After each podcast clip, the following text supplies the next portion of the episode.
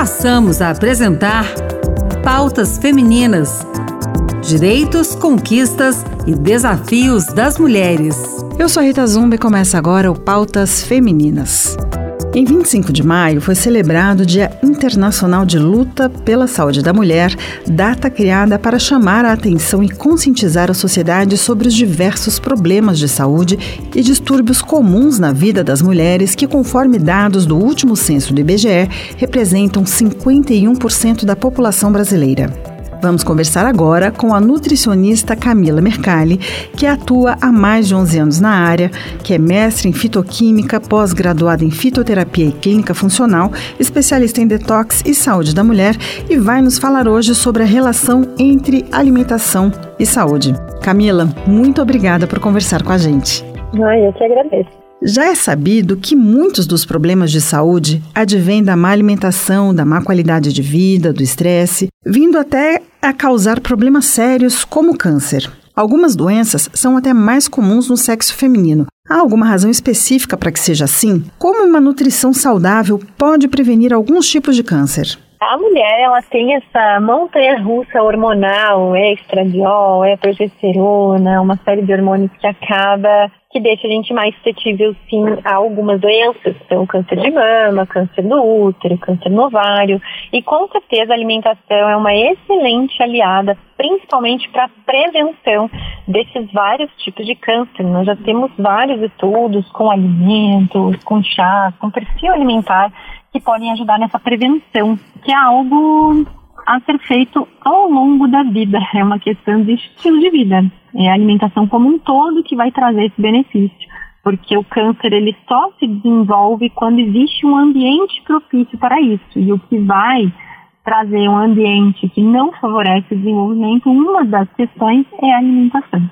Certo. E a genética é também um fator determinante nesses casos de câncer? E não sendo, a gente também pode usar a alimentação a nosso favor?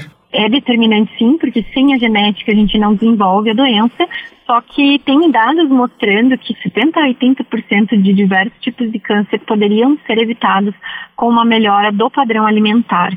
Então, a alimentação ela sempre está ao nosso favor. E aí, às vezes, a gente escuta assim, ah, mas tal pessoa se alimentou bem a vida toda, fazia atividade física, uhum. sempre se cuidou e teve câncer. Ninguém nunca disse que ter uma, um estilo de vida saudável vai, vai prevenir 100%, né? Vai impedir uhum. 100% o desenvolvimento de alguma doença. Mas no caso do desenvolvimento da doença, se a pessoa tem uma alimentação saudável, hábitos melhores, ela vai ser muito mais favorável para o tratamento também da doença, a chance de sobrevivência, medicamentos a serem utilizados. Então, sempre a alimentação vai estar do nosso lado a favor de tudo isso. Né? Que bom. E, e, levando em consideração que nem todo mundo tem tempo ou recurso financeiro para comprar determinados alimentos, realmente você disse que tem mudanças que a gente pode fazer na alimentação, são mudanças de hábitos de vida essas mudanças elas podem ser feitas e mudar o estado de saúde. Então, às vezes a pessoa está com a saúde um pouco degradada, está ruim, ela consegue alterar as condições de saúde, assim, demora muito, é rápido, é tranquilo. Olha, tem pequenas mudanças que exigem esforço, na verdade. E a gente tem aquela coisa na cabeça do ideal, ah, tem que comer três frutas por dia, tem que consumir verdura e legumes no almoço e jantar, tem que isso, tem que aquilo, cheio de obrigações. Uhum. E isso acaba que é tão distante, muitas vezes, da realidade que as pessoas não fazem Sim. nada. Ah, então eu vou fazer nada porque é muito difícil o que precisa ser feito. Então, quando a gente pensa em pequenas mudanças, é incluir uma fruta, de repente, por dia. Uma fruta que tem no quintal, uma fruta da época que é mais barata. Então, mesmo em condições financeiras mais baixas, é trocar esse recurso, em vez de consumir os alimentos industrializados, consumir comida de verdade. Vai no sacolão, pega uma fruta que está ali da época. Então é possível, porque o que vai ajudar mesmo na prevenção é a inclusão dessas frutas, dessas verduras, da comida de verdade. É isso que vai fazer diferença. Então são pequenas mudanças, por exemplo, inclusive de hábito alimentar. Existe um hábito que é ficar beliscando, vai lá, come um pouquinho, vai lá, come mais um pouquinho, vai lá, come mais um pouquinho. Isso desregula bastante o nosso sistema como um todo. Então, incluir uma fruta, um tipo de legume todos os dias e ter horário para comer, isso já ajuda a regular muito o metabolismo. Ingerir a, a quantidade adequada de água, são pequenas mudanças que fazem bastante diferença, sim. E independem também da condição financeira, né? Todos, hum. mesmo aqueles com mais restrição financeira, têm como pensar nessa ideia de mudar um pouco a forma de se alimentar, em vez de comprar um salgadinho, comprar uma fruta. Uhum. É aquela história, né? Descascar mais e desembrulhar menos.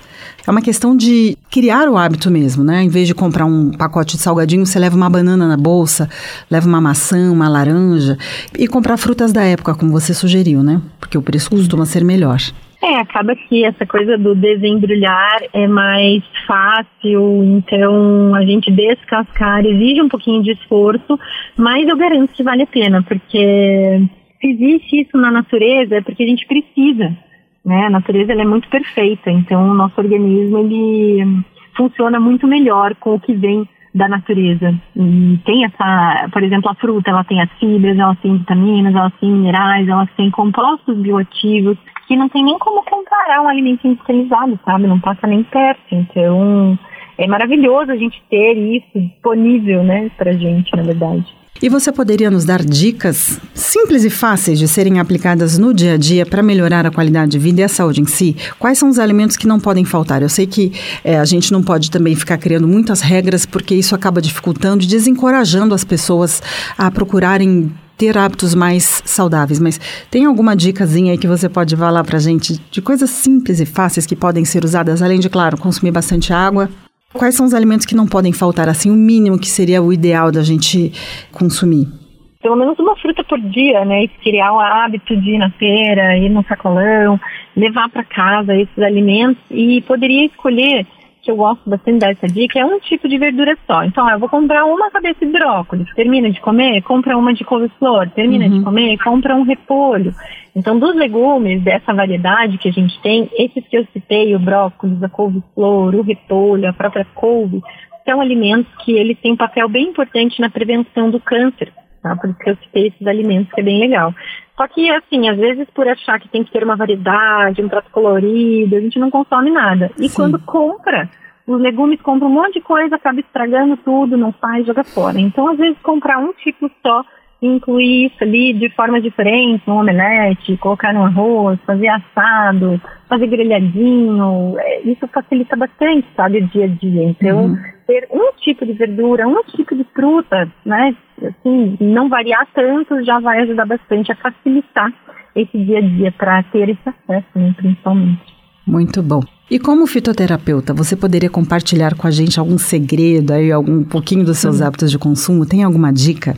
para finalizar a nossa entrevista? Sim. Ah, os chás, eles são maravilhosos porque eles têm esses compostos bioativos que vão complementar todo esse processo da alimentação. E o chá é algo fácil também de ter em casa, de fazer. Tem chás muito simples, muito acessíveis, que são excelentes. Por exemplo, tem o chá de hortelã, que é um chá muito bom para as mulheres com síndrome do ovário policístico. É um chá que melhora bastante a questão da digestão para quem tem gases, para quem, tem, quem tem essa, essa má digestão mesmo, o hortelã vai ajudar muito. Para quem tem intestino irritado, às vezes tem dor intestinal, o chá de hortelã vai ser muito bom. Temos o chá de camomila, que é super simples também, comum, fácil de ser encontrado, que reduz o fluxo menstrual, diminui TPM, deixa a mulher mais calma, também melhora a digestão, temos também o chá verde, que não é tão fácil de encontrar, mas nós temos muitos estudos com vários benefícios do chá verde para a saúde da mulher, inclusive a prevenção do câncer de mama. Então, consumir esses chazinhos duas vezes ao dia já é suficiente, pode ser antes do almoço, antes do jantar, ou entre as refeições, pode ser gelado, não precisa ser quente, pode ser gelado, pode preparar para 24 horas, então já prepara as duas porções, ele já deixa prontinho para tomar, coisas tudo que vão facilitar o nosso dia a dia. Ah, não tem, faz um chá de casca de maçã, de casca de abacaxi, de casca de laranja, vai ser excelente também. Então temos opções de chá de frutas, de plantas, tudo vai trazer bastante benefício para a saúde da mulher como um todo. Nossa, muito bacana, já aprendi um monte de coisa aqui, adorei as dicas. Não, só agradecer, obrigada pelo convite e é, espero que vocês consigam colocar em prática. Essa foi a Camila Mercalli, nutricionista, mestre em fitoquímica, pós-graduada em fitoterapia e clínica funcional, especialista em, em saúde da mulher, que conversou um pouquinho com a gente hoje sobre a relação entre alimentação e saúde. O programa de hoje teve apresentação e produção de Rita Zumba, edição de Anderson Mendanha e trabalhos técnicos de Antônio Carlos Soares. Até a próxima semana.